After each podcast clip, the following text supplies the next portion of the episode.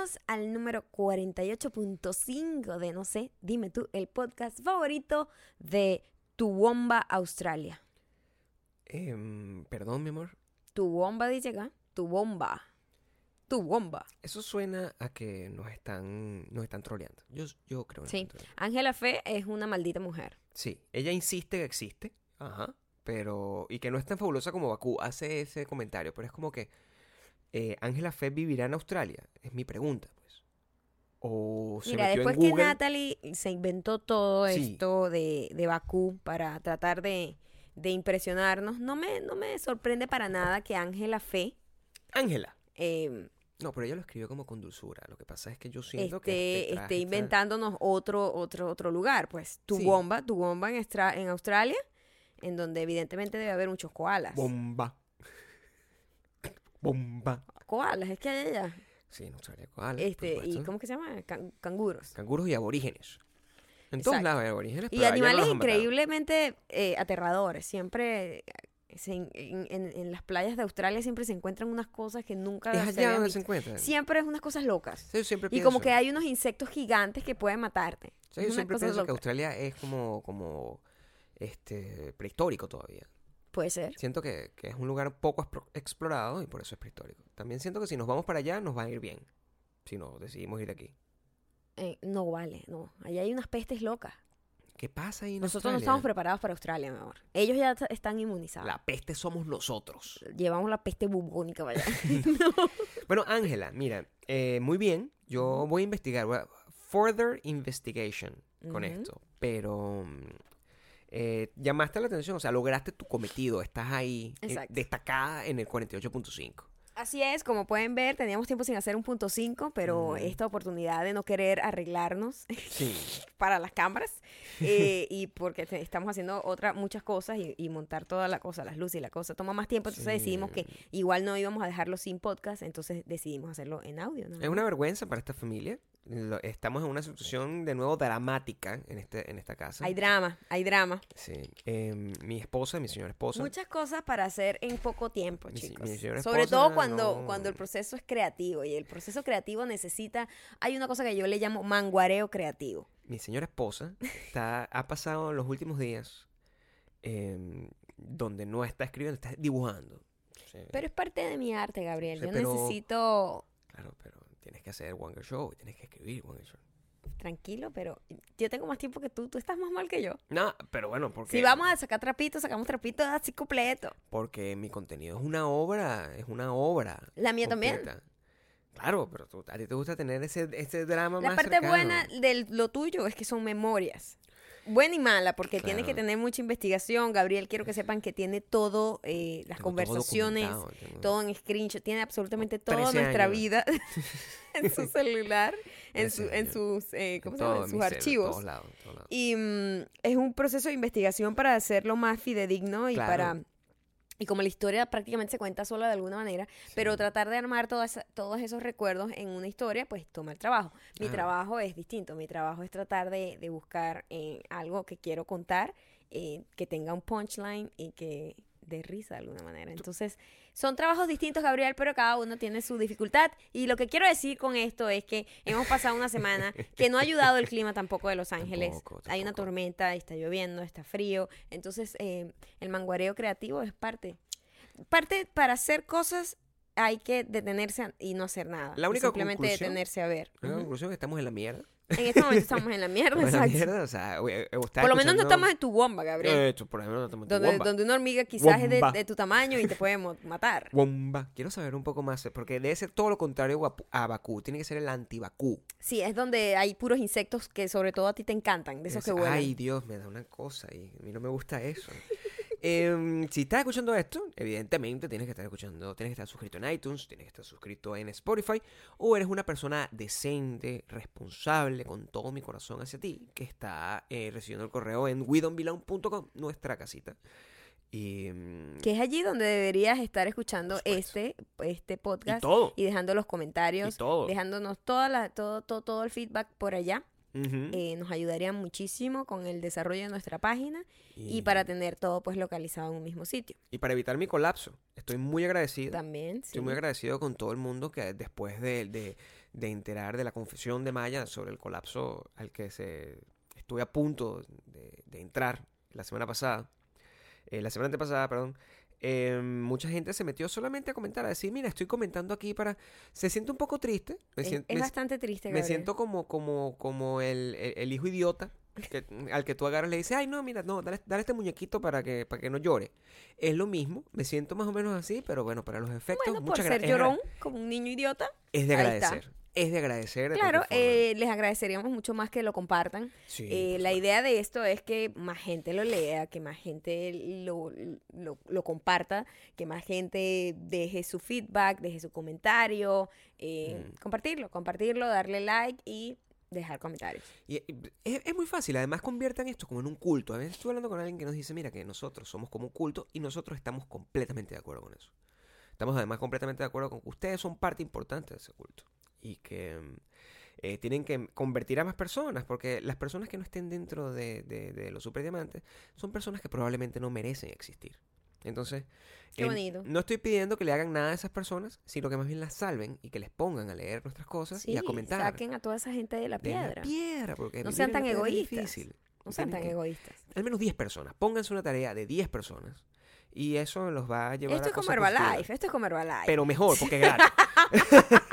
pero sin, pero sin test inefectivos. Sin test inefectivo aquí. Por lo menos tú te ríes, por lo menos un ratico. Claro, es esto. efectivo, es efectivo. Em, para estar mm, completamente metido, aquí te vamos a dejar debajo en widonbelong.com el link para que te suscribas a nuestra lista de correos, donde puedes recibir información directa e inmediata de cuando publicamos cosas importantes, cuando publicamos One One Show, cuando publicamos el libro.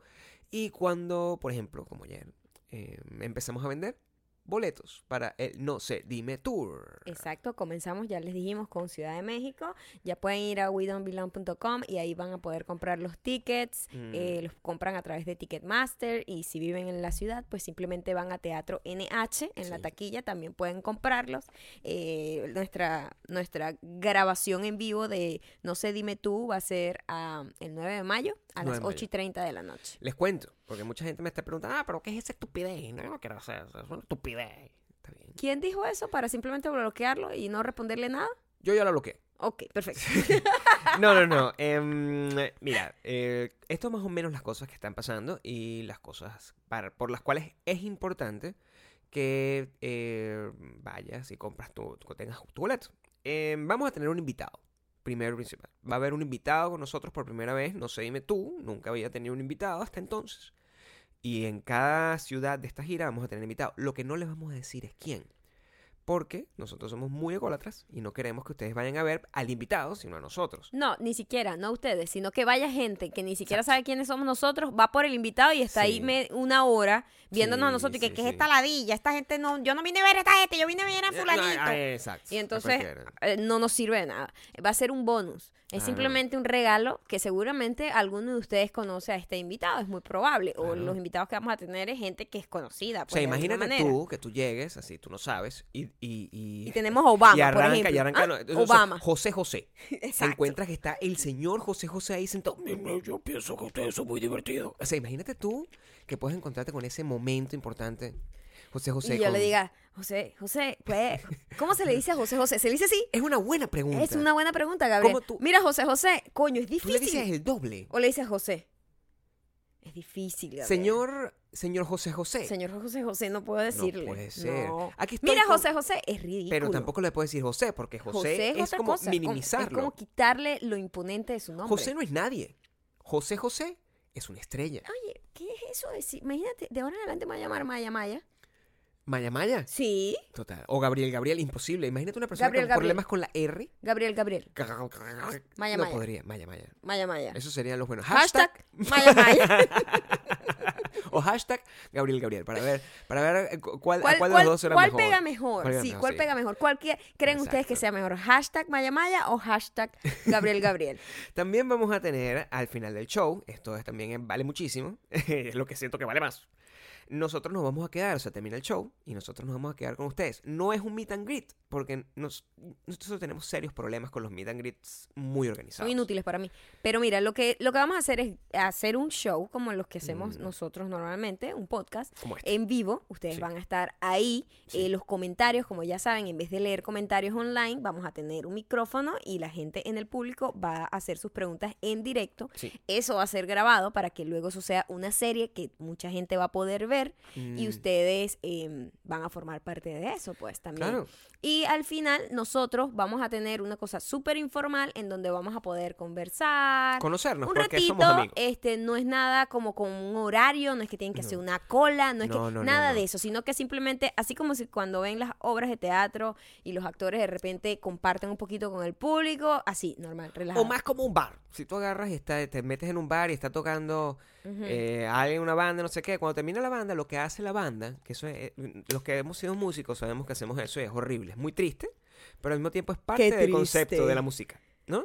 Es cuando tú, ter- tú terminas, terminas de tocar y tú empiezas a caminar manguareando como por el local para que te reconozcan.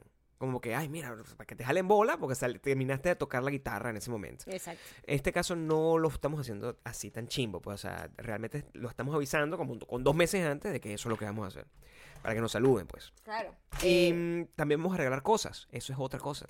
También vamos a regalar cosas y también van a poder comprar allí eh, Mm. los eh, las franelas oficiales del- de la gira. Sí, que son como las de maldita mujer, pero tienen algo adicional. Y, y es muy fino, pues, porque son un diseño que solamente se va, a poner, se va a poder tener ahí. Y algunas personas que van a estar sentadas en el público van a tener la oportunidad de ganarse esa franela más un par de cositas que estamos agregando, porque nosotros somos una gente regalona. O sea, no tiene idea, para esto lo estamos preparando así súper, súper fuerte. Y de hecho, lo último es que mm, el, el especial, todas las personas que estén ahí, son, el, el espacio es 240 personas. 240 personas. Si quieren formar parte del especial que vamos a grabar, los créditos. En los créditos van a salir los nombres de todos y cada una de las personas. Eso es, a mí me parece muy cool. Que, que ustedes puedan tener participación y que puedan verse y encontrarse ahí eh, su nombre, pues que son parte realmente de los Superdiamantes. Esas son todas las cosas que tiene eh, este primer show que queremos que sea súper especial. De hecho, vamos a tener dos invitadas especialísimas dentro del, dentro del podcast. Adicionalmente, José José Claro, pues, porque- o a Maya Maya. Oh, vaya, vaya. em, que ustedes eh, han, han salido muchísimo en este, en este podcast. Esas invitadas han sido nombradas mucho y ustedes van a poderlas ver por primera vez en persona por motivo de la fecha. Entonces, em, va a estar bonito. Los boletos, como saben, lo pueden comprar en, aquí, en viewdonbelong.com. Está el link para ir a Ticketmaster o se acercan al Teatro NH que queda ahí en eh, la zona rosa y lo pueden, lo pueden comprar. Los esperamos allí. Y allí también hablaremos de temas controversiales. Siempre hay temas que son muy delicados, Gabriel. No, pero son temas Yo no sé, yo creo son temas buenos. Yo creo que es un yo creo que la conversación debería abrirse y deberíamos estar abiertos a simplemente escuchar los otros lados, ¿no? Y no ser tan tan fáciles de ofender. Siento que la gente ahorita se ofende muy fácilmente. Es loco porque eh, al menos en, en el, en el tour nosotros no vamos a poder a tener una planificación con respecto a los temas que vamos a hablar, va a ser muy raro. Eh, cuando lo planificamos, igualito, no lo podemos controlar, que las cosas, la no, discusión se vaya hacia, hacia un porque lado. además que los temas no tienen necesariamente que ser noticias que están pasando en el mundo, sino temas que son importantes en nuestra conversación diaria, ¿no? De qué estamos hablando nosotros. Sí, Nosotros hicimos el último One Girl Show, el más reciente, que se llama... algunas cosas que... eh, algo que no algo sabía, que no sobre, sabía sobre, mi, mi sobre marido. él, Sí. ¿No? Eh, si no lo han visto, por favor, sal de la piedra en. WeDon'tBelong.com. Allí link. abajo, abajo se los vamos a dejar Mm. todas las cositas que estamos hablando.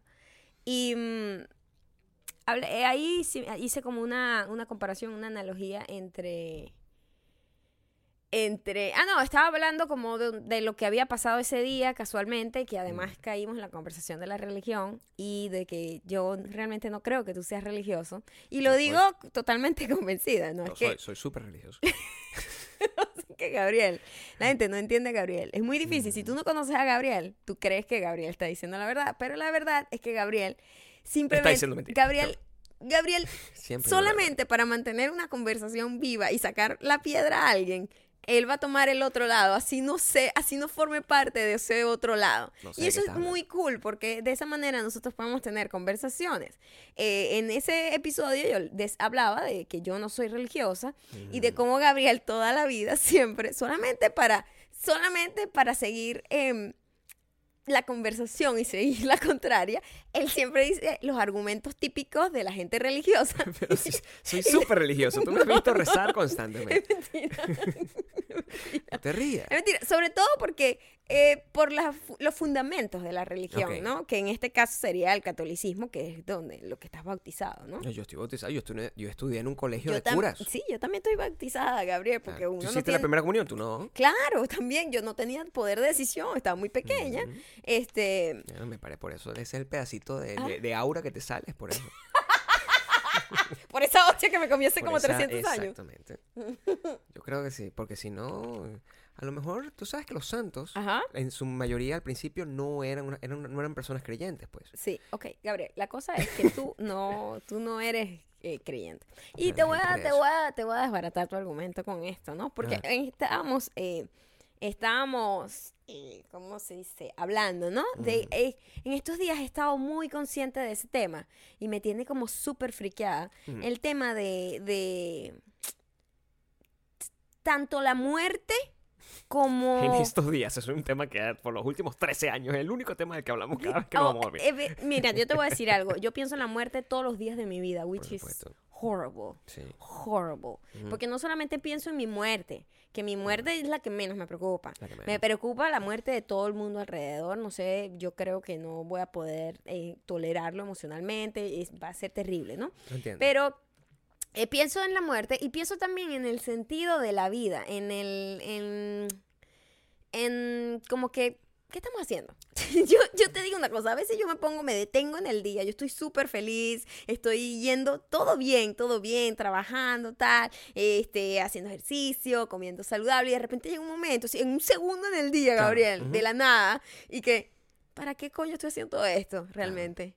Nos- es como que, porque yo siento que todo el mundo. Este, y, y, y por eso existen las religiones también, por eso la gente se apega a las religiones también, porque como no hay, no hay ningún tipo de justificación de nada, tratan de simplemente eh, comerse todo el cuento y, y creer ciegamente en eso, porque por lo menos les da como algún tipo de sustento, ¿no? Eh, no se sienten tan a la deriva. Pero cuando tú te pones a pensar como que eh, nadie tiene idea de qué está pasando. Absolu es aterrador. Absolutamente nadie sabe qué carajo estamos haciendo aquí. Nadie lo sabe. Nadie sabe absolutamente para dónde nos vamos. Nadie sabe nada. Y llega un momento en donde empiezas a dudar de la realidad. Y es aterrador. Yo agradezco a la vida, a la vida misma y a mi poder de decisión de que yo nunca caí en las drogas, Gabriel. Porque Claro. si yo con este mm, esta línea de pensamiento que a mí me llega de repente mientras me estoy preparando un café y estoy feliz y me llega eso y me tumba para el piso. Y yo digo, nadie sabe nada y todo el mundo pretende que sabe. En Todo el mundo sigue actuando como si supiera. Sí, bueno, esa es la, esa es la función. Del, esa es la función de las religiones. Y también es la función de Ajá. el, el- el pensamiento humano en general. Entonces, em, y también es la función de las drogas. que Eso es, el máximo, eso es lo máximo que te, que, te, que te puedo decir al respecto. O sea, yo siento, Ujú. y, y es, un, y es un tema real, que el ser humano como, como raza, no sé cómo, cómo, cómo definirlo, tiene siempre, eh, ha estado mm, em, en búsqueda del conocimiento. La curiosidad es la característica que a nosotros nos une. Ujú. Y mm, al tú, en los, al principio de los tiempos, el ser humano no tenía la más puta idea de lo que estaba pasando. Yo tengo un libro este, que yo leí hace muchísimo tiempo, que era La historia de las religiones, cuando yo estaba muy em, metido en este tema, no por el hecho de que sea religioso como tal, sino porque en algún momento de mi vida que yo estaba muy curioso y muy explorativo, este, quería saber, bueno, que, pero, o sea, quería tratar de definir qué es un sistema religioso, en general, ¿no? Porque se supone que el- el- la gente muy fanática te dice, bueno, la religión es la verdad. Sí. O sea, están Y, mm, cegadísimos y es que eso es todo y ya. Y eso es todo ya. Y es, y y es el mismo Súper nivel. absolutista. Pero es el mismo nivel de dogmatismo que puede tener una religión y que puede tener un- una creencia política, que puede tener cualquier cosa, incluso hasta, eh, hasta el amor por una persona en particular, tú agarras y tú crees ciegamente en que esa persona es perfecta. Y ni Ujú. eh, la idealización son un montón de cosas que tú mismo te planteas en tu cabeza. Pero al final no es un hecho compartido. Eh, eh, y, y en muchos casos, que es lo más absurdo, no es un hecho comprobable. No y ese es. es. el problema que tienen Es las lo más religiones. desesperante. Eh, la vida misma en general, ¿no? Es muy difícil de, de- de comprobar su... Hay muchas teorías, pero es muy difícil como comprobar su, su, su verdad, la verdad absoluta, por Es decirlo. tan loco que el tema del- de la religión es- y de las creencias como tal.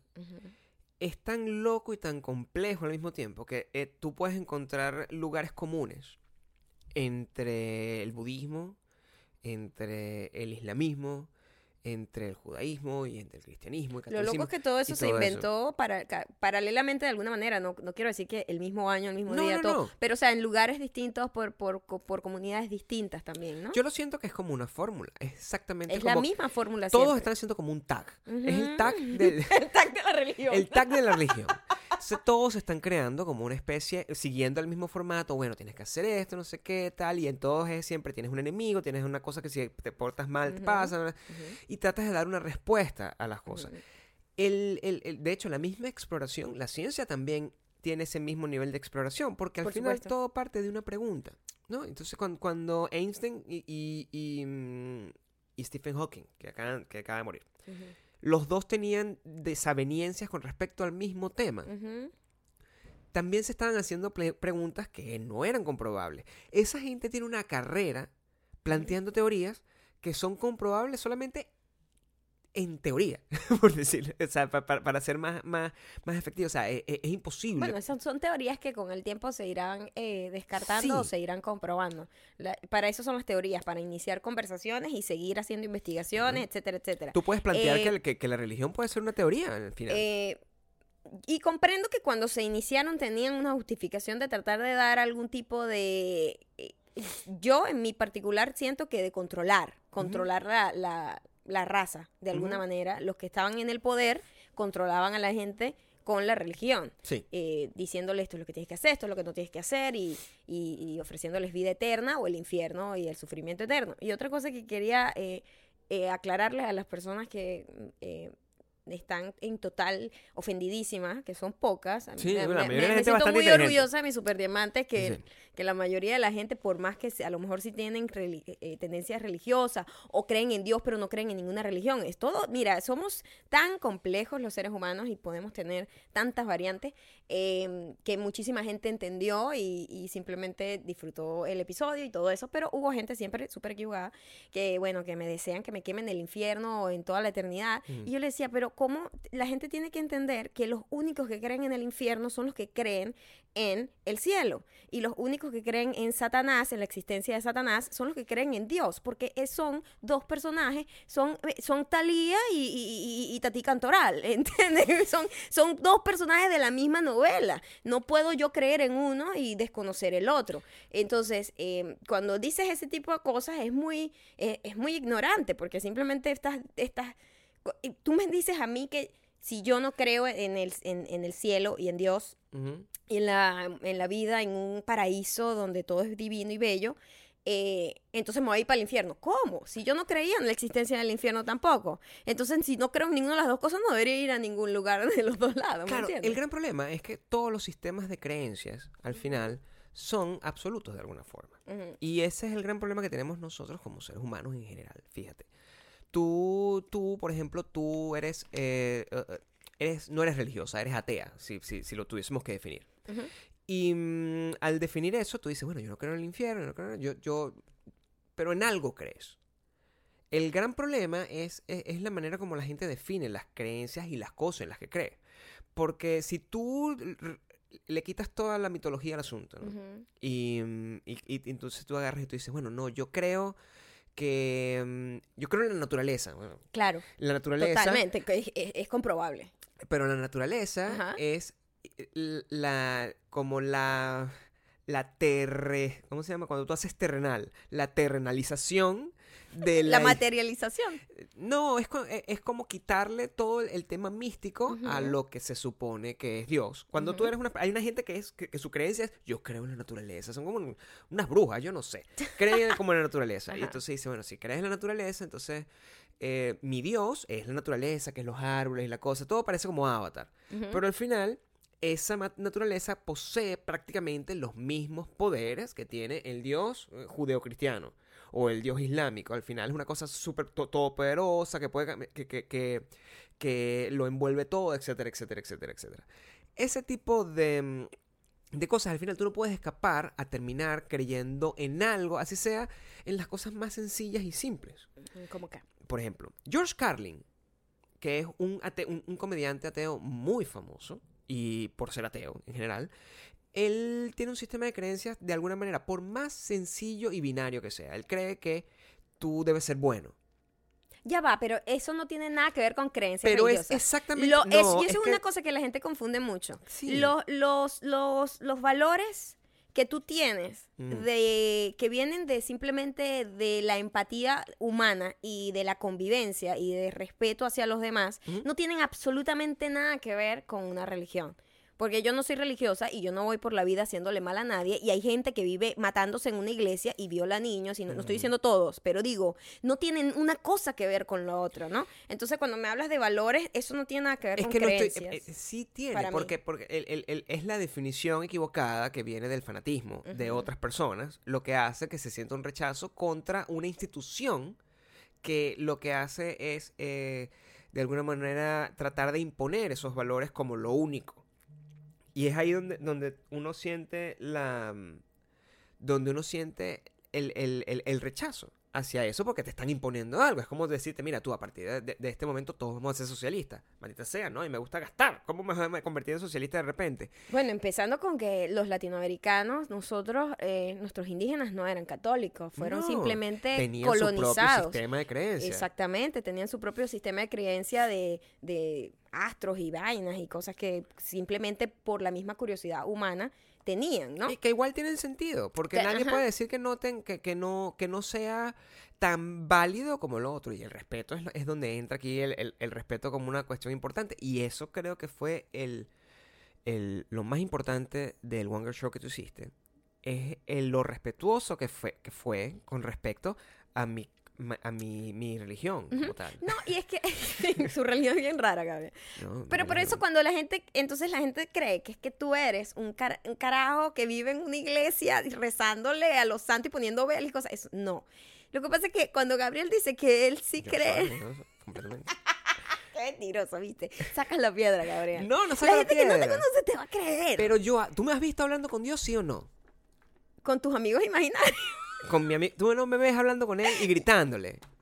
Y, y, o sea, yo lo trato como un Yo pana, solo la te gente veo piensa, insultándolo. bueno, pero es mi amigo, o sea, yo lo trato de esa forma.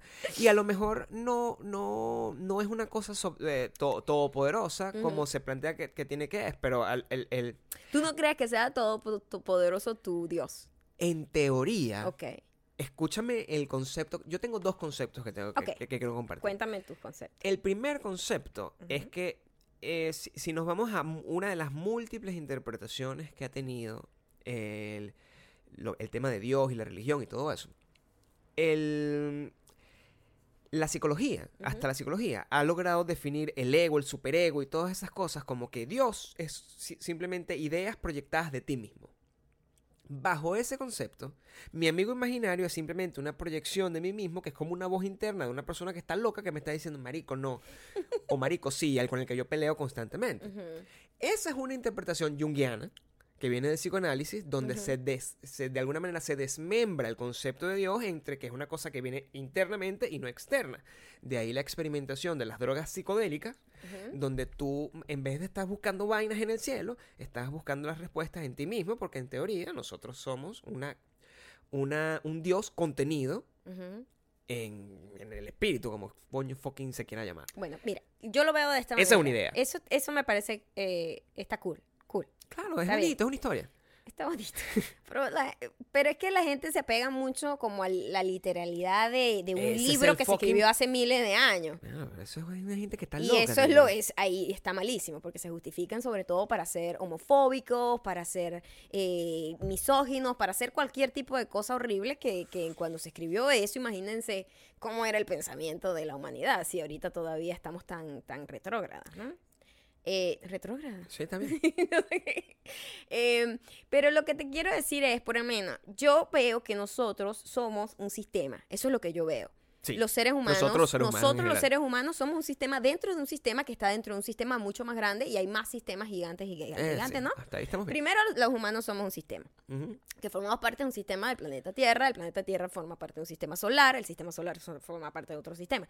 Absolutamente todo es energía que vibra. Literalmente. O sea, es aterrador cuando ves estudios o ves gente explicándote que simplemente lo que somos es eso. Es como, así como un bombillo tiene como una, una vibración y hay una combustión y se prende la luz de un bombillo, así somos nosotros. Hay un montón de cosas que funcionan, un montón de, de- de- de energías que vibran y entonces, bueno, te mueves. Y el cerebro funciona por un montón de, de neuronas que corren y se comunican. Entonces, cuando ves todo, eh, como me gusta verlo a mí, que es un poquito más como comprobable, por lo menos hay estudios, hay un montón de gente, años y años de estudios haciéndose eh, seguimiento de eso. Por supuesto, hay muchísima incertidumbre y mm, la más grande es la muerte. La muerte es una cosa que nunca vamos a poder fucking comprobar. Y a mí lo que me da es un poco de ternura ver a gente que esté tan segura de algo cuando no tienes puta idea. Simplemente estás convencido de algo y quieres tener fe en algo. Pero tener una fe ciega en una cosa que no es, como, para mí, es como una es como ser loco. Es como una de las descripciones de locura para mí. Sí. ¿Entiendes? Es por eso que yo no puedo, simplemente no puedo. Entonces, es, no estoy diciendo, deja de creer en eso, no. No, o sea, no, no, si eso a ti te da una tranquilidad, cool. Qué de pinga que puedas vivir con una tranquilidad. Yo simplemente estoy súper inquieta porque no tengo idea y estoy convencida de que nadie tiene idea. Sí. Así Pero- me digan lo contrario. Pero es necesario, es necesario para ciertas personas. Para gente cínica, como nosotros, no.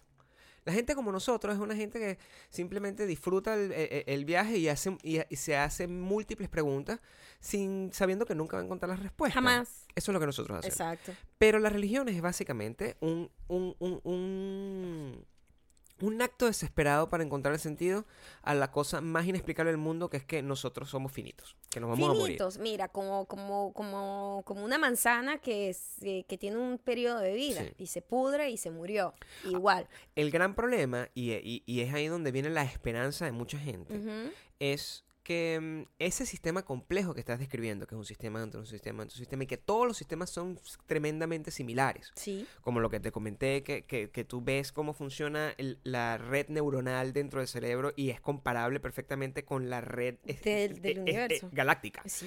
Y tú, y tú ves cómo funciona y las, las conexiones son iguales y, y- y- y- que todo al final es energía. Cuando tú ves que los sistemas son tan parecidos en escala Ujú. y tan escalables al mismo tiempo, este, tú dices, coño, tiene que haber algo que conecte de alguna manera todo eso. Las personas más cínicas eh, empiezan a creer que, mira, ese algo es lo que la gente de- en otros, de alguna forma, trataba de definir como que es un dios. Pero eso no lo vamos a saber fucking nunca. Y porque Dios no se manifiesta. Cuando se cae en la tierra, o sea, se cae- se- hay un terremoto. O sea, yo no siento ¿Sabes por qué? que haya un personaje ahí que, no, y tal, te voy a joder. Sí, o sea, ¿sabes por qué? Simplemente. Salvo el mío, el que ya habla conmigo, sí. sí. Porque simplemente yo no, no, Claro, no puedo creer en un ser imaginario. eh, no sabemos qué imaginar. Es imaginario para mí, es lo que te estoy diciendo. Y está cool que se lo imaginen así y que le pongan No, hay gente que le pone sexo le hay gente que le pone barba. Le ponen barba, No o sé, sea, por, le no, ponen sé, qué le imagen. no sé por qué le ponen barba. porque es un hombre, o sea, Ajá. ¿sabes? Mm. Eh, un poquito ególatra de los hombres Eh, cuando los se hombres crearon la inventaron Biblia. el- la Biblia, Claro. porque la Biblia fue escrita por hombres, Sí. ¿eh? como tú Ujú. y como yo, gente, pues, normal. Mm, mm. Entonces, no, yo no puedo confiar en una cosa que fue escrita por una gente como yo, una gente como Maduro. Imagínate tú a Maduro, imagínate tú a Trump en poder escribiendo un libro y diciendo, mira, esta es la Biblia. Yo no puedo confiar en hombres así, ¿entiendes? Esos eran la gente que estaba en el poder, la gente que estaba convenciendo a otras personas de otra cosa. Y es un libro magnífico, muy bien escrito, eh, ¿cómo se llama? Blindado por todos sus argumentos. Está muy bien escrito, muy bien pensado. Eh, pero, por ejemplo, eh, estaba yo viendo, eh, te estaba diciendo en estos días, yo que, que, me, que estaba, ay Gabriel, estoy como más, eh, más, mm, como friqueada porque... ¿Qué crees tú? Te pregunté yo a ti, ¿qué crees tú de verdad? Porque en el, en el, en lo del, en el, en la cosa del Wanger Show era- es bastante, eso fue literalmente una conversación que nosotros tuvimos y simplemente tú para joder dices muchas Sigues cosas. diciendo eso. Gabriel, Tienes que tener más fe en mí. sí Dios, con lo ególatra que tú eres. Perfectamente. Em, y yo te dije, ¿qué crees tú que pasa cuando uno se muere de verdad? No la joda esa, porque eso literalmente que dijiste de la vida eterna era solamente, Mm. as- ¿sabes? Repitiendo los argumentos de los religiosos para simplemente fastidiarme. Pero sería lo que me gustaría. claro, por supuesto, suena muy bonito, Mm. pero a mí, como yo te digo, a mí me suena más bien aterrador. Un poco, ¿no? La No, es que- eternidad suena exacto. aterrador, porque la Mm. eternidad suena a una cárcel, es como lo digo ahí, ¿no? Entonces, yo te pregunté, de verdad, así, sin joder y sin fastidiarme, ¿qué crees tú que pasa cuando te mueres? Y em, ¿Qué me dijiste? yo no sé qué te dije en ese momento, pero porque yo tengo la misma, yo tengo la misma, mm, es una, te digo, es una, Es que eh, creo que quedó incompleta la conversación y te dije, vamos a pero hablar es que una duda, es una duda muy común y, y- y proviene del- de la reflexión profunda que yo he hecho al respecto, de, de cómo todo lo que nos rodea de alguna forma es percepción y no tenemos manera de saber que es real. Si al final Eso fue real, el sonido ¿Eso ese mi garganta. soy yo lanzando energías para allá para que Eso siempre pasa, Gabriel, no te si al final em, nosotros solo somos una cosa intangible que tiene como una coraza hecha de piel y nervios y no sé qué, que es una extensión de una O cosa sea, que nuestro intangible. cuerpo es un vehículo de lo que realmente tú eres. Es En- lo que me estás diciendo. Teóricamente, porque nosotros, suena- nos- nos- sí. nosotros no somos más que un montón de conexiones eléctricas y bioquímicas. Somos un animal bioquímico. Yo, yo tengo un pensamiento bastante similar. Somos un animal bioquímico que percibe la vida de una manera que cree que existen unas dimensiones, que cree que hay cosas planas, que cree que hay colores, que cree que hay olores, que cree que hay cosas, cuando todo eso es mentira. Son no perdamos la perspectiva de que son- es- todas esas cosas son ideas que entran a través de un traductor, que son los sentidos, a nuestro cuerpo, a nuestra mente. Y nuestra mente las interpreta como de que son manera. cosas. Sí. Como que si son es como reales. el color, porque el color no existe. Eso es súper color no existe, up. Cuando entonces, yo estuve, pues, estudié cine Exacto. y me explicaban la- en la fotografía que el color no existe, que no es más que nuestra percepción ante la luz o falta de luz. Eso fue como, oh my God, ya va, un momento. Para mí eso fue filosofía de vida así completa que tuve que investigar y tratar de entender por qué nosotros observamos los colores como los observamos. Claro, entonces, si, es, si ese, si ese si ese aparato, porque yo no me gusta llamarlo vehículo, porque vehículo suena como, como eh, religiosísimo. Ah, entonces, ¿cómo? A mí me el gusta. cuerpo, ¿estás diciendo? Sí. A mí me gusta llamarlo como, como aparato. El aparato. Lo trato como dieron. si fuera un. PDA. A mí me dieron un aparato chiquitico, ¿vale? Y ahí, eh, por ahí me dieron uno que está bien dotado. Por ejemplo. Si ese aparato se daña, Ajá. em, algo tiene que pasar con la información que está ahí. Sí. Esa es mi, e- e- Sí. esa es mi percepción. Fíjate que yo estuve ese día, te dije, tú me preguntaste, ah, bueno, yo quisiera, tú me dijiste, yo quisiera creer que de verdad hay vida después de la vida, pero la verdad no lo sé. Entonces, eh, yo te digo, yo creo que nosotros nos morimos, nos morimos. O sea, Mm. nos morimos, nos morimos, pero una cosa que a mí me preocupa es que nuestra, lo que se llama la conciencia, la gente Eso se pone- pierde, se la, tiene que perder. La, la gente le pone nombre como alma o cualquier otra cosa, que es ese motor que- intangible que no se puede explicar ni siquiera por la ciencia, que es lo que nos hace... pen- O sea, que es una cosa que vive como dentro de ese aparato que, que se llama cuerpo, ¿verdad? Que uno no puede explicar. Mm. Eso, yo estaba pensando y te dije, yo creo que nosotros eh, nos morimos y somos como una computadora. como Ujú. una computadora que literalmente eh, cuando se te daña, se dañó el, el, di- el- el- como el hardware, ¿no? Como- pero el, software, de alguna manera, existe como en el aire. Sí. ¿Sabes? Entonces, nosotros como somos un sistema, esa parte de conciencia o alguna gente que le, más romántica le pone el nombre alma, Mm. em, eso tiene que irse al, como al sistema madre. Eso fue lo que pensé ese día. Sí. Y me encontré con una entrevista que le hicieron a Stephen Hawking sobre eso. Y explicó exactamente eso y quedó un poco friqueada de que, wow, qué loco que eso era lo que yo estaba diciendo. Él lo dijo con mejores palabras, más bonito y como más, eh, pues, científico. De cómo nosotros, al ser un sistema que, so- que nuestro cerebro es una computadora, literalmente una fucking computadora, todos tenemos las mismas computadoras y la usamos de maneras distintas, le ponemos un wallpaper distinto, lo- le ponemos música distinta y funciona distinto, ¿verdad? Pero es el mismo, nos dan el mismo disco duro a todos.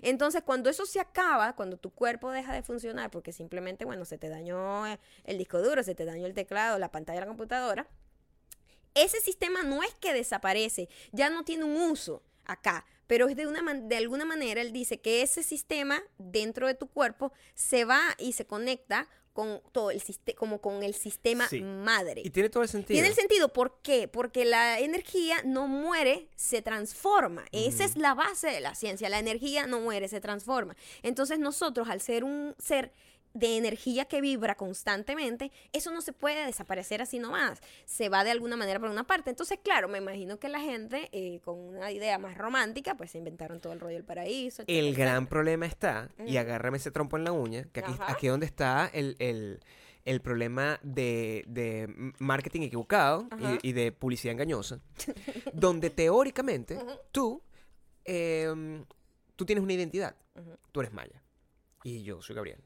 En este, en este, en este aparato, lo que no te dicen es que cuando tú te mueres por el coño, no es que te vas así como la atalaya, así, que te vas completa una, Con, con el cuerpito y todo. una versión tuya, Sí, así que además sí. que tú Una te versión tuya, pero como te transparente, moriste, como pero- translúcida. pero te vas como joven. Ajá. Tú te, te moriste vieja, pero te vas como joven Sí, para allá. te vas y fuerte, te energía. buenota y llena de pelo. Si Y te fuiste ahí- calvo, si te fuiste calvo allá llegas con el pelo Llegas no con el pelo súper largo, con un montón de tigres que te pasan por el lado y no te Ah, muerden. Arrechísimo. Todo ese montón de vainas supuestamente pasan. Y eso es lo que no tiene sentido. Porque Claro. la identidad te la da primero el, la- el aparato que tienes y la percepción que tiene ese aparato y la interacción que tiene ese aparato con otro tipo de cosas. Es ahí donde está el gran conflicto. Yo sí siento que evidente- evidentemente cuando se acaba la conciencia es... Y ese, y ese es el gran misterio. Porque la muerte está mal interpretada como que es el simplemente que se acaba el cuerpo. Sí. Y en realidad el gran conflicto es la conciencia, porque nosotros somos más conciencia que cuerpo. Porque el cuerpo va Total. cambiando constantemente. Tú y yo Ujú. no tenemos el mismo cuerpo que teníamos hace 20 años. Ni siquiera hace 10, o sea, si Hace nuestras 10 células años se las células cambian Claro, completamente todo. y tenemos un cuerpo... Somos otros. no, es, no es que es como un carro, Ujú. que el carro simplemente se va dañando, pero es el mismo carro que compraste, el mismo material. En nuestro caso, eso simplemente nosotros soltamos ese montón de piel y se está creando unas pieles nuevas que aparecieron de la nada y que cada vez son más feas. eso es básico- eso es Cada, cada vez la, la, la mate- eh, como que la materia prima está, es de peor calidad.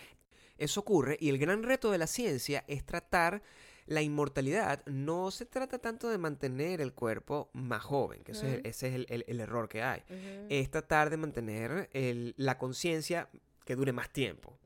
Eso... Pero otra cosa que a mí siempre me preocupa, ¿no? Eh, al, al tú pensar en, en la muerte, ¿verdad? Y que la gente siempre se, a- se apega a eso para tener un- una esperanza de que la gente, cuando se mueren tus familiares, de alguna manera tienes una conexión con ellos. Em, eh, hay gente que cree literalmente, él está aquí conmigo, eh, me acompaña mi mamá o mi abuela o cualquier familiar, esposo, hijo, está conmigo siempre.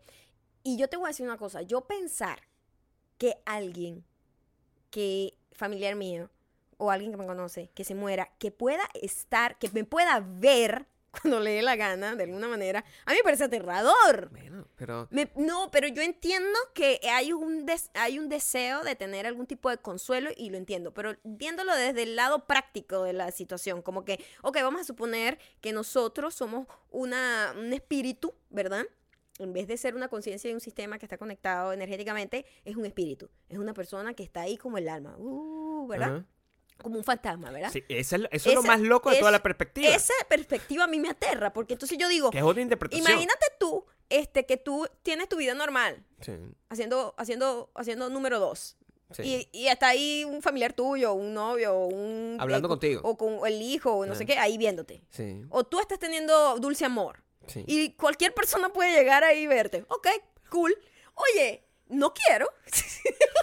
Oye, no, me parece un poco esa parte. Es como, uy, yo no quiero que, que nadie esté viéndome mientras Sí. yo no puedo ver a nadie. El gran peo es que tú no puedes tomar la decisión de lo que quieres o lo que no quieres. Ese, ese es el gran conflicto. Pero la lo gente, que te digo. sí, la gente, el, el- la gente religiosa hace, cree lo que quiere creer. Ajá. Y, y eso es válido. Yo, yo sigo pensando que eso es completamente válido. Ah, así, así ignoren los hechos, pues. El- la gente que es muy asustadiza va a creer más en los fantasmas y le va a dar más miedo. Ujú. Y, y la gente que está más asustadiza y contradictoria va a creer en los fantasmas y va a creer al mismo tiempo que existe Dios, el, el, el- Jesucristo y la cosa y no sé qué. O sea, Es verdad, porque esas dos cosas no se pueden no, debe- no deberían estar combinadas porque si- No. se supone que tú te moriste y vas al cielo, Ujú, a la vida eterna. Entonces, ¿qué estás haciendo? ¿Qué coño madre estás haciendo aquí abajo? Claro, entonces, no. este es el purgatorio. Es que es complicado. Es complicado. También, eh, entonces, entra la ciencia. Tú puedes hacer un mezclote. Si sabes mucho, al final no sabes nada. Bueno, cuando... lo que yo hago. No sabemos nada. Eso es lo que yo hago. Entonces, yo con, combino eso comencé, cosas. con eso comencé la conversación. Combino que, cosas para volverme que yo de loco. repente estoy preparándome un café y estoy feliz y estoy sí y lográndolo, ganando como siempre como Belinda y de Mm. repente me entra un- un- una sensación de desespero porque simplemente, oh, fuck, no, no tengo idea qué está pasando. no tengo idea. ¿Qué estamos haciendo acá? No tengo idea qué carajo, qué qué- no tiene sentido. Este, siento que todo el mundo pretende que sabe. Es como, es como The Truman Show. Sí. Siento, me siento, me siento Jim Carrey en The Truman Show. Pero tú porque siento que todo el mundo está pretendiendo, eh, marico, tengo todo bajo control y yo por dentro sé que no. Pero tú necesitas, eh, eh, cuando digo tú, o sea, el- todo el mundo necesita un, un periodo de tiempo de su vida que dedicado a, la, a la exploración de sus creencias y de su conciencia para después dejarlo ir. Yo tuve ese periodo de mi vida. Yo me fui, cuando yo me fui a vivir para España, yo estuve eh, un par de años donde no me sabía mierda todo lo demás y lo único que estaba era tratando de eh, aprender muchísimo, leer muchísimo, investigar muchísimo, hacerme muchas preguntas, probar muchísimas cosas y tratar de encontrar mi stance con respecto a la vida. Entonces, eh, hubo ciertos descubrimientos que, que hice internamente que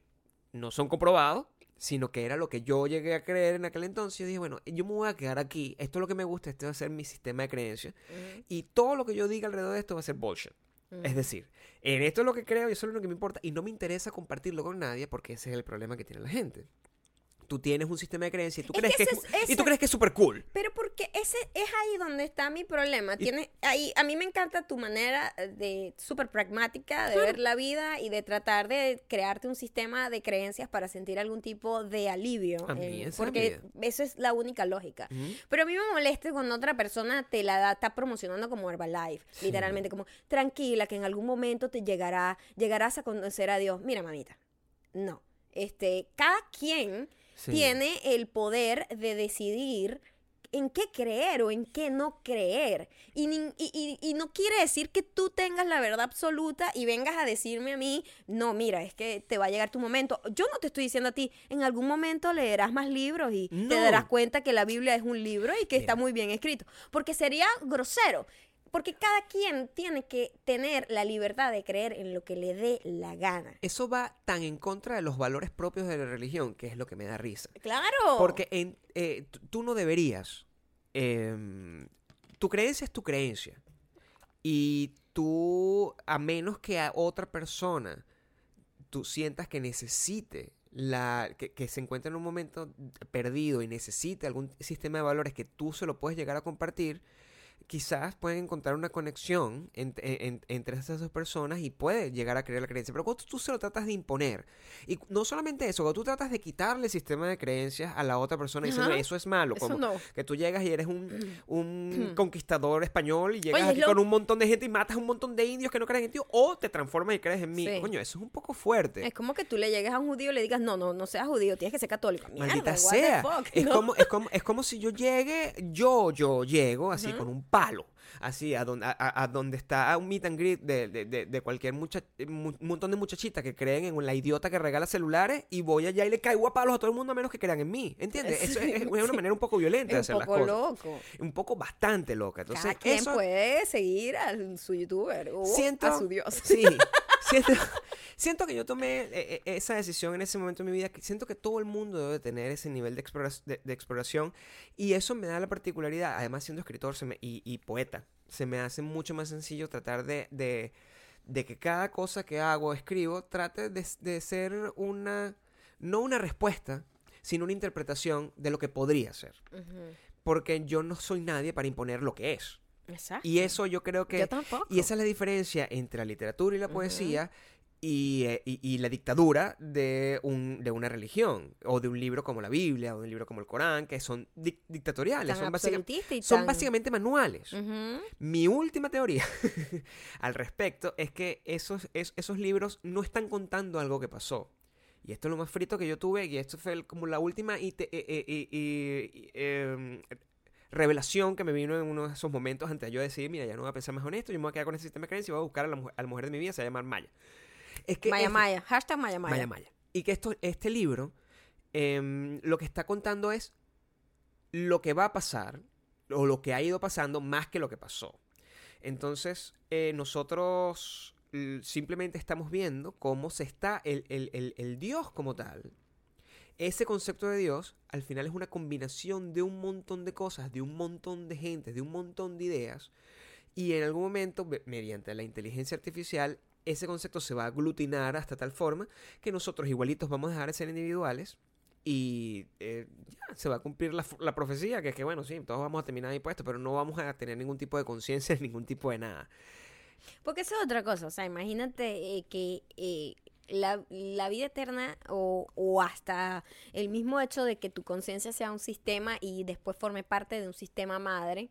Si tú de verdad sigues teniendo conciencia, me parece que es una película de terror. Me parece el capítulo de Es Black de Mirror en donde ponían el- la conciencia de la persona dentro de un peluche que solamente podía decir te amo o dame un abrazo. Coño, o sea, eh, porque nosotros estamos ahorita acostumbrados a tener este aparato, ¿verdad? Mm. Este aparato nos, nos permite comunicarnos, nos permite movernos, nos permite eh, sentir eh, placer, nos permite sentir, eh, no sé, felicidad, tristeza, emociones, etcétera. Entonces, ya nosotros estamos tan acostumbrados a esto que no, no, no, no, no nos podemos ni siquiera imaginar cómo podríamos ser siendo nada más una conciencia o siendo nada más como el, el, el dis- el- como el, software de nuestro cuerpo. Y mm, eso es lo que suena como aterrador, como que de repente te imaginas que tú sigas teniendo algún tipo de conciencia, pero estás como atrapado en la nada y simplemente es solamente pensar. Imagínate, pensar es una de las peores cosas que puede uno puede ser, porque Mm. cuando tú empiezas a pensar mucho, Por eso no se puede fumar marihuana.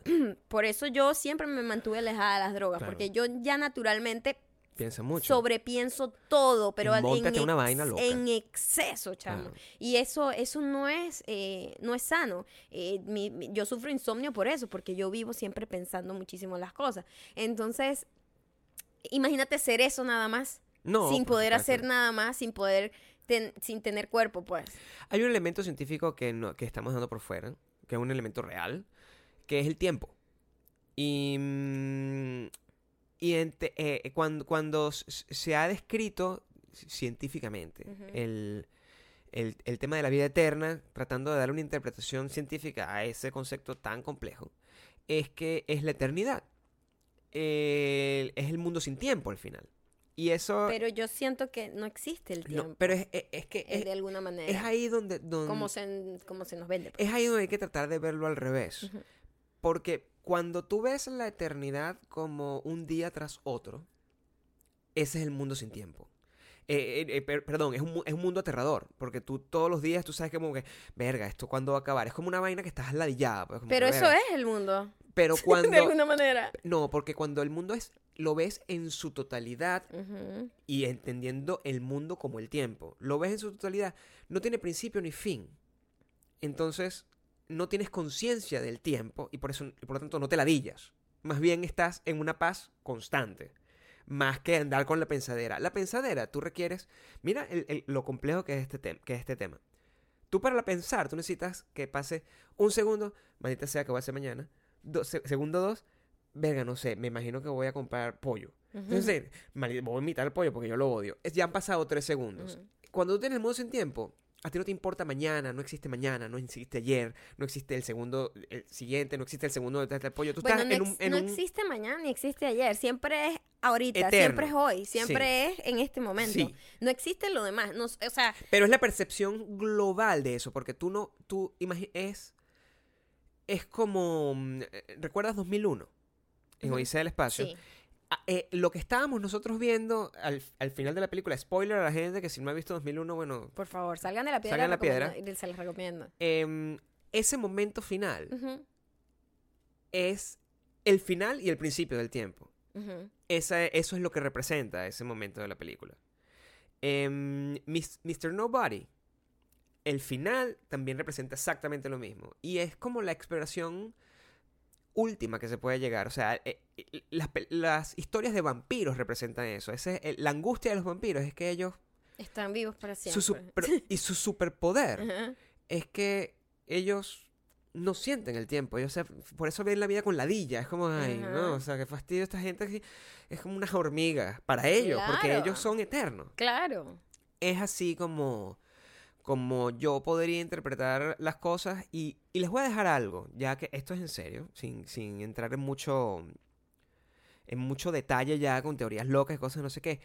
Si hay un- una literatura en general y una poesía que ha explorado el tema de la, de la, de la religión o de la, de la creencia en algo y de Dios y de todas estas cosas, yo creo que Borges es el más, el más interesante y el que lo ha hecho de una manera más bonita. Su, su forma de hablar de, de, la, la pregunta constante y entre la vida eterna y quién es Dios y quiénes somos nosotros los hombres en función de todo eso, está muy bien planteada por él y además es muy bonito de leer. Está en inglés y está en español, pero en, en español es, bueno, fan- fantabuloso, si es que existiera esa palabra. Entonces, les recomiendo eso. Yo me- hay un libro que se llama Obras Completas que si, si te lo lees, bueno, eres una estrella porque es mejor leerse eso que la Biblia. Y uh, ahí no vas a tener respuestas, pero sí te van a plantear, plan- eh, te vas a plantear preguntas más bonitas. Es lo que yo pienso. Ok, cool. Muy buena recomendación, Gabriel. Eso. Este tema además creo que es muy... Es imposible de abarcar. No, no, eh, eh, es imposible. Íbamos a hablar otras cosas, pero nos extendimos ahí en to- en muchísimo. Y está bien, porque el- este tema también es importante que nosotros en algún momento simplemente nos sentemos a hablar huevonadas sin tener una agenda. Como si no tuviésemos tiempo. No existe el tiempo. No existe el tiempo. Y quiero que sepan que así son las conversaciones de Maya realmente entre eh, diaria, en- diariamente entre nosotros dos. Lo que hace mm, cuando nos preguntan por qué estamos juntos. por los últimos 13 años. Porque... Porque Imagínate, hacemos así. hay que estar loco igual. Para hablar esta huevonada, este Ah, montón pues de pepera. este- esta pepera Este todavía. montón de pepera. Este. No, pero bueno, la cosa es que.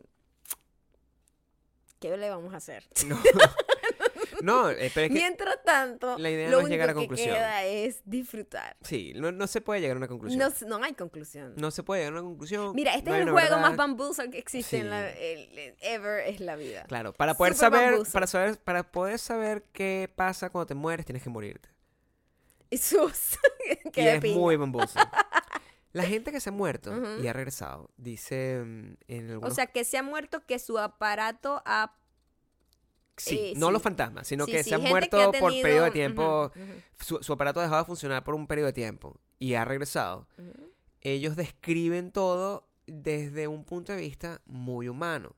Porque imagínate, Pero ¿sabes por qué? Tú como humano no puedes describir las cosas si no es a partir de tu propia experiencia. Ahí es a donde voy. A mí me, en estos días yo leí algo hablando sobre lo del color, que hay un color que realmente no existe y que el ojo humano lo interpreta como El tal azul creo que era. porque no tiene conciencia de qué, qué color es. No Mm. sé si era que estábamos hablando de, no sé si era el color del cielo, el mar, no sé qué, qué era, pero era, era algo como que nosotros, el cerebro humano, como no podía interpretar ese color, se inventaba y creía que era otro color. Sí. Una cosa así.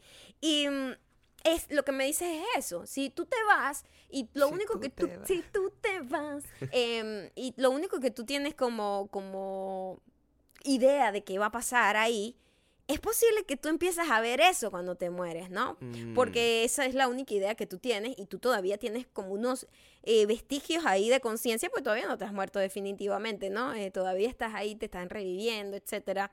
Eh, entonces tú a lo mejor ahí todavía tu conciencia está jugándote algo y te, te hace ver cosas que simplemente es lo que tú crees que va a pasar. Más triste aún, tú tienes un montón de, de definiciones creadas em, que no, ni siquiera sabes que son reales. O sea, tú, no, tú, tú tienes idea de que, bueno, qué es el placer, tienes idea de qué es el sueño, tienes idea de qué es la alegría, y al final no sabemos si esos conceptos son realmente así o si más bien cada vez que estás arregla en realidad, en realidad estás triste. O sea, tenemos un montón de cosas creadas por nosotros mismos para tratar de darnos sentidos a nosotros mismos. Es bastante chimbo. Es Porque es como una gente que se está mintiendo constantemente, Es que es lo- haciéndose lo, creer lo cosas que te que, estoy son. diciendo con, con la vida misma, ni siquiera la muerte. Ya la muerte es una cosa que no, no hay manera. Pero la vida misma, que estamos aquí, estamos todos aquí, problema, estamos claro. conscientes, según. Eso es lo que nosotros creemos, además. Yo pienso que Porque no. no. No, quiero adentrarme a lo de los. No nos a, vayamos lo- para allá. a la de las vidas paralelas, etcétera, porque eso es un tema muy largo. No, nos vamos allá. Pero nosotros que nosotros tenemos, estamos convencidos, y a veces dudo que los demás, eh, así como Truman Show, y siento que es mentira, que solamente soy yo que me estoy imaginando absolutamente todo. Sí. Y, y todos están convencidos de que todo está bien en el sentido de, "Man, sí, esto es lo que se hace, convencidos, ¿me entiendes? Uno va, se para, tiene hijos, no sé qué, van para la escuela, estudian, se gradúan, son exitosos, tienen más hijos, se reproducen, no sé qué, se mueren, vuelven a tener hijos, no sé qué, y están como tan convencidos de seguir haciendo todo el mismo patrón. Y yo digo, what the fuck? Por eso yo le no tengo, sabemos qué carajo estamos haciendo. yo le ¿Qué tengo hacen? tanto respeto a la gente que decide un día salir de su casa sin pantalones. Porque es una gente que está de alguna manera retando. Retando retando sistema, al sistema. ¿verdad? Entonces, claro, la gente lo trata de loco. Claro, Pero en, en realidad, ese es otro eh, tema. ellos están tratando de. Bueno, porque al final sigue siendo lo mismo. Siempre Sí, es a lo ellos. mejor los locos ven algo que nosotros no estamos viendo. Tienen Siempre- una conciencia un poquito más amplia. Siempre es ellos y nosotros. ¿Sí? Siempre se, tra- se trata de eso. Al- el- los locos son solamente gente que ve la vida de una manera distinta. Y mm, yo confío bastante en los locos. Sí, Sí, sí creo, sí creo. Yo una vez pensé que yo estaba loco. Puede Eh, ser. Y, mm, y yo más bien como me domestiqué de tal forma que ya, primero dejé de, y segundo dejé de. Entonces, en ese momento ya era una persona mucho más mm, comedida, pues. Pero creo que los locos saben mucho más. Primero, los locos son eh, eh, eh, científicamente inteligentes. El- su- bueno, su, cerebro funciona muy muchísima, bien. muchísima gente increíblemente inteligente eh, tienen un toque, pues. Tienen un el, toque. el gran problema es que ellos tienen unas revelaciones y las revelaciones normalmente van en contra de, de lo establecido socialmente. Entonces es cuando piensan, coño, verga, yo estoy manejando este carro y vaina y se atraviesa una vieja. Maldita sea, o sea, debería poder at- atropellar a esta fucking vieja sin necesidad, sin sentir ningún tipo de... ¿Qué pasó? ¿Pasó alguien? Siento que estaba alguien ahí. Debería poder atropellar a esta fucking vieja sin sentir ningún tipo de, de- de remordimiento. claro, pero es un Porque loco. nada existe. Porque todo es como un que juego. nada existe, no, sino que el bicho ya está a un nivel superior. A lo mejor el bicho está completamente conectado con el mundo sin tiempo. Y el bicho dice, ay, vas a ver que me está, matar a esta cucaracha. O sea, no me importa lo que me estás ladillando que no me deja llegar a mi casa. Ujú. ¿Entiendes? E- ese es el tipo de, de pensamiento mm, que los locos tienen. Que nosotros consideramos, consideramos que es un pensamiento antisocial. Pero pensándolo bien, si tú te pones a ver, en algunos casos no pudiese, a- a- a- no están tan alejados de la realidad. Uno no lo hace porque Uno no lo hace porque Uno- porque uno está- uno es una persona correcta. Uno tiene valores. tiene valores Uno positivos. tiene valores, eh, no sabe lo que es bueno y Pero lo que es malo. eh, yo te dije, Yo con no lo que pasó con, a la gente. lo que pasó con Uber fue literalmente eso. Sí. Hu- Hubo un carro, es, para los que no saben, Uber está testeando unos carros que no se, se manejan solos. Ay, ay, chamo, Black Mirror en su máxima expresión. Eh, sí. Y bueno, uno ya mató a una señora, eh, lamentablemente, muy triste, pero estamos hablando, bueno, es que imagínate, eh, no tienes ningún tipo. Entonces Gabriel dice, ¿fue un accidente o de verdad la inteligencia artificial decidió matar a esa La persona? inteligencia artificial, para mí, tomaron la decisión que yo no tomaría. Eh, porque ellos son rut- ruthless. O sea, Porque además no, no afrontan consecuencias. No afrontan la inteligencia consecuencias. artificial no afronta con Claro, entonces consecuencias. Carlos No va a ir a la cárcel. Lo mismo, seguramente la fucking vieja se atravesó y el fucking carro dijo, ¿sabes qué? Te voy a, te voy a, te voy a pisar porque no tienes por qué estar atravesado. Yo tengo un gran problema con los, con los, con los peatones que se atraviesan y que caminan como si no tuviesen Sí. ningún tipo de. Como pero si no hay, viven sin tiempo, de verdad. Yo no los atropellaría porque me parece que es ilegal. Mas no consideraría que es incorrecto. Yo no pienso que sea, o sea, técnicamente no es incorrecto. Qué terrible, Gabriel. técnicamente no es incorrecto. Yo no, no le estoy diciendo a nadie. Un muchacho bondadoso. Su No- mejor amigo, Dios. no Dios, estoy encouraging- Mi amigo, eh, Dios. No estoy encouraging a nadie a que atropelle a una pobre persona que está atravesada en la calle. Técnicamente, esa persona no debería estar. Ella está Técnicamente, violando la ley. la persona no técnicamente debería- poder sí. ser atropellada. Eso es que- Técnicamente, esa persona, Gabriel se está refiriendo a una señora que se atravesó en una avenida en el medio. No había paso peatonal ni nada, sino que esa vieja decidió. Y, y son Ah, de las que caminan coño, así. pero es que caminan como que, ay, nadie A se mí da me cuenta. provoca por lo menos darle un cocazo. Por un lo menos. cocazo. No atropellarla, O sea, porque eso es muy extremo. Pero digo, un técnicamente- cocazo. Técnicamente. Técnicamente yo debe- debería tener el, el derecho de bajarme en el carro y darle un cocazo. Porque está, está exponiendo mi vida, su vida, la de todos. La de todo. Entonces. Uber, el carro de Uber, tomó esa decisión. Tomó esa decisión. tomó esa decisión por nosotros. Y bueno, eso es un peligro, porque si tomó esa decisión que técnicamente no es incorrecta, a lo mejor para la inteligencia para la artificial. Pero nosotros tenemos muchas emociones y empatía humana. Entonces Exacto. eso está mal. Entonces, a, a- a lo mejor habría que ver qué otra decisión podría tomar la inteligencia artificial que sí nos venga y, y- y no solamente afecte a las personas que cruzan mal la calle, sino de repente me afecte a mí. Bueno. Por ejemplo, que no me afecte la barba. Así que no, vamos a matar a toda la gente que no se afeita la barba. Entonces tengo que afeitarme la barba, juro. O sea, también no sabemos qué la tan gente que caprichoso. mida menos de 1,60, mátenlo y me matan a mí porque no sirvo para la, la, la, No genética de la humanidad. no No, sabemos no qué tan avanzo, caprichoso, avanzo. qué tan Claro. caprichoso sea esta gente.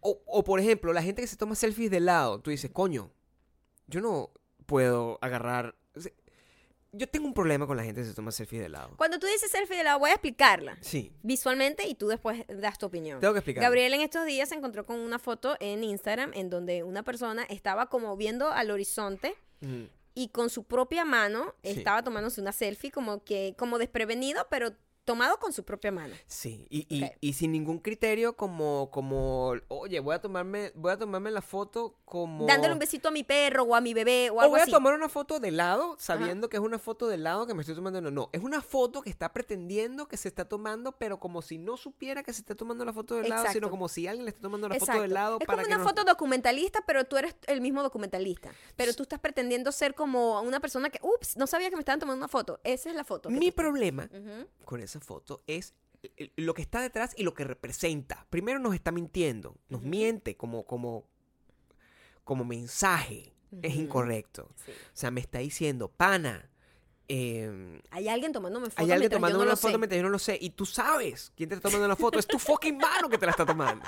Entonces, yo siento que Ajá. esa gente que se toma la foto de esa manera no merece, merece ser atropellada también por Uber, porque eso es un error.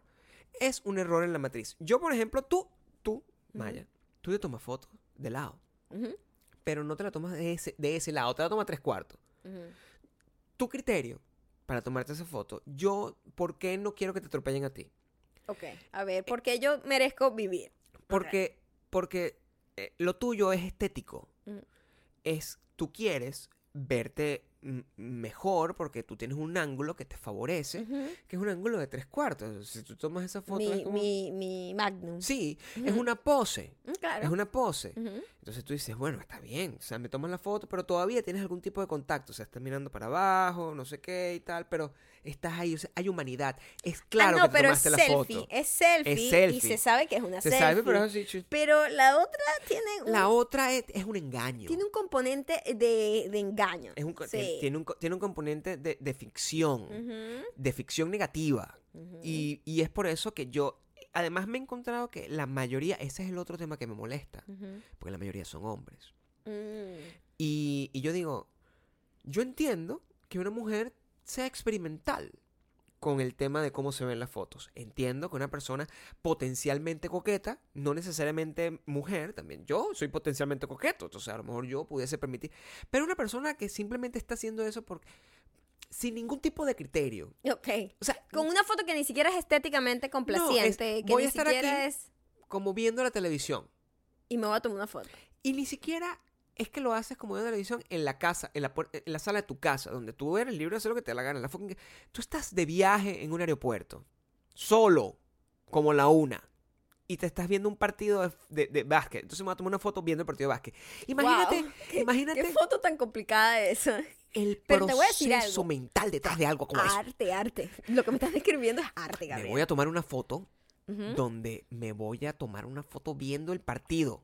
Como que estoy interesado en el partido, pero estoy interesado en que la foto quede bien. Claro. Entonces no le estás prestando atención Porque además detrás de una foto hay 150 fotos tomadas aproximadamente. Que Es- me gustaron.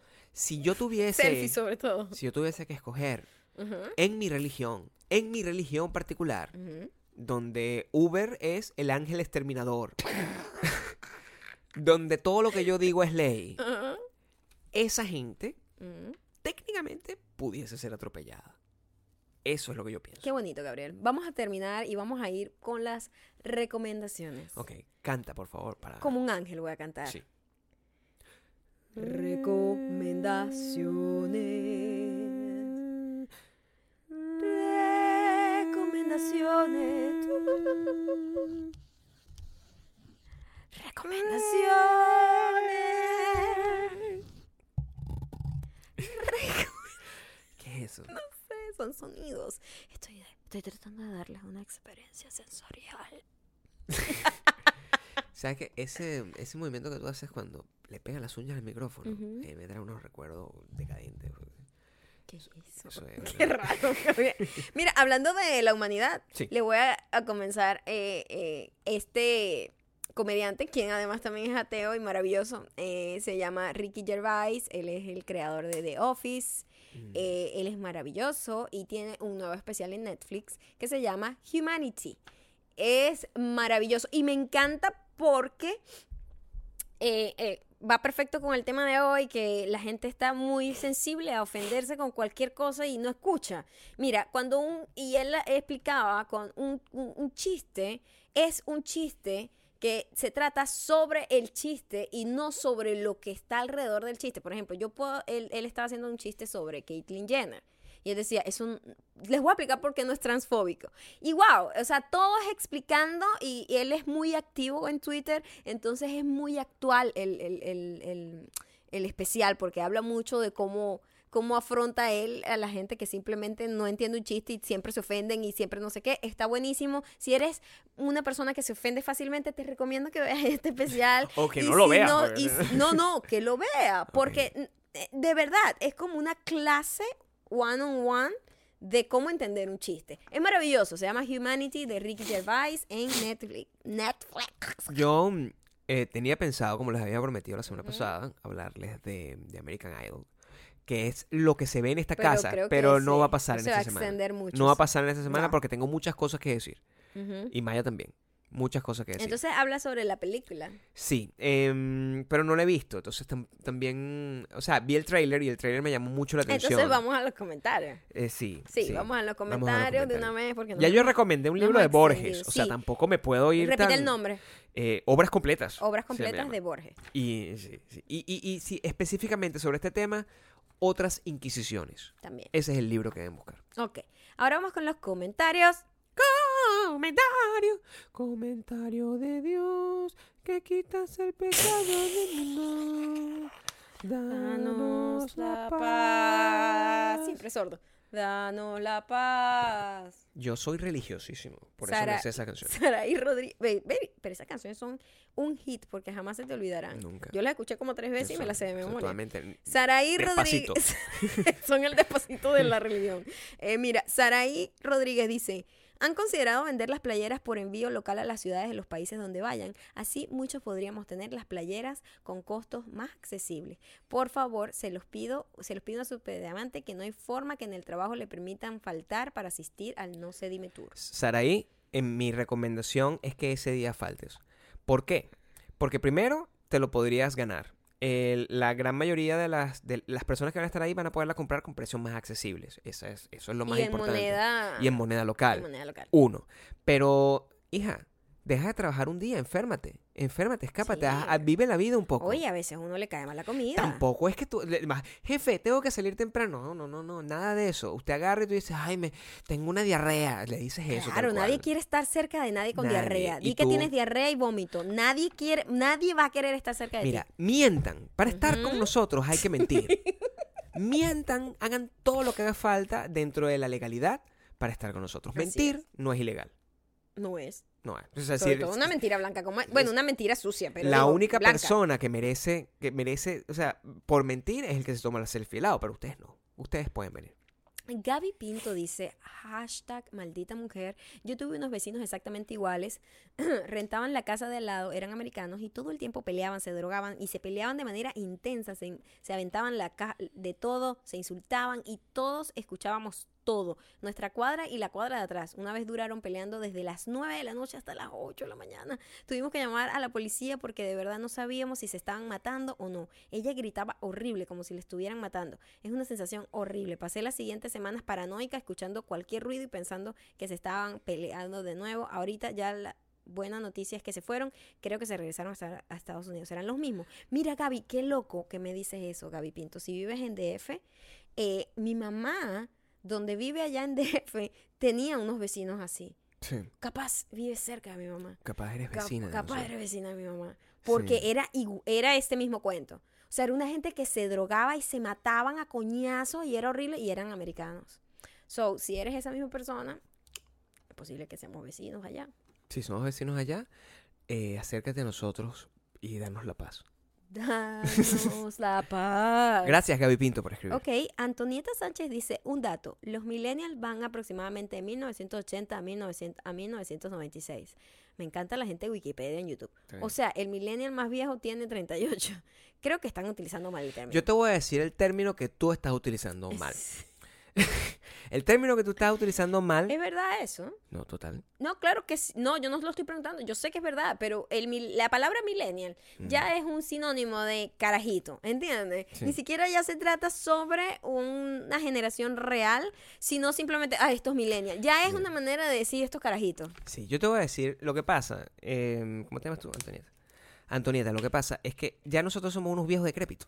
Esa es la verdad verdadera. Y los viejos decrépitos no Le dicen tienen millennial a tiempo, todo el mundo. Yo no tengo tienen tiempo, yo, no tiempo de tiempo- yo- estar- yo no tengo tiempo para más generaciones. actualizándose con las otras generaciones. O sea, lo demás son cagaleche. Eso es lo único que son. O sea, un millennial es lo mismo que un cagaleche, que un carajito, que, un, que lo que necesita un lepe. O sea, no me importa, el, el término científico no es lo importante. Científico. Sí, lo, impor- lo importante aquí Ajá. es... Terminamos muy bien. Lo, lo importante aquí es que si tú naciste below 1980, te voy a insultar.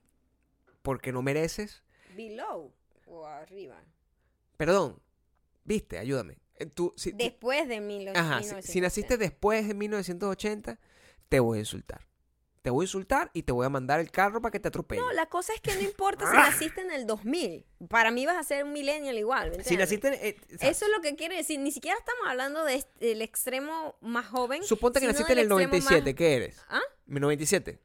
No tengo idea porque no me interesa. Sapo. Eres Exactamente. un sapo. Si naciste en el 98, Sapo. idiota. Mi amor. Si naciste en el 99, No, Gabriel. rana. No, vale, mis sobrinos son del 99. ¿Ves tú qué son? ¿Qué Son, son? la cosa más bella del mundo. Pero está, tiene un poco de sapo en su cosa. no, yo agradezco mucho que mi, por lo menos mi sobrinito es Tu niño es super millennial, ¿verdad? Súper decente. Johnito es super millennial. Pero él no es millennial, según esta cuenta. ¿Qué es él? No tengo idea qué carajo es la nueva generación y no me lo digan porque no me interesa saber más. Ya yo decidí que yo no quería saber más. ¿Tú sabes quién, para cerrar todo esto, Ok. a quién no le interesa absolutamente ningún tipo de concepto y quién lo va a decir como un señor mayor? Lionel Richie. Lionel Richie es lo Lionel más. Richie es la persona que representa mi espíritu y el espíritu de Maya de aquí hasta la eternidad. O sea, Ajá. cuando tú quieras pensar cómo pensamos nosotros, cómo vemos nosotros la vida, de qué manera nosotros ¿Cómo nos emocionamos por cómo nos algunas con cosas? las cosas, cómo hablamos, con ese- ¿Cómo es usamos bufanda en el cuello? todo lo que hace Lionel Richie. Lionel Richie en American Idol es nuestro, nuestro spirit animal. Nuestro spirit animal. Sí, total. Y ustedes son lo mejor que nos ha pasado en la vida. Muchísimas gracias por habernos escuchado. Ya saben que nos pueden seguir a través de arroba mayocando, arroba may- eh, Gabriel Torreyes. Por favor, toda la gente de DF, vayan a wedon'tbelong.com, eh, compren los tickets, no se lo pierdan. Los el 9 quiero de vale, mayo quiero abrazarlos a todos. Por favor. Eh, nos vemos pronto. Chao.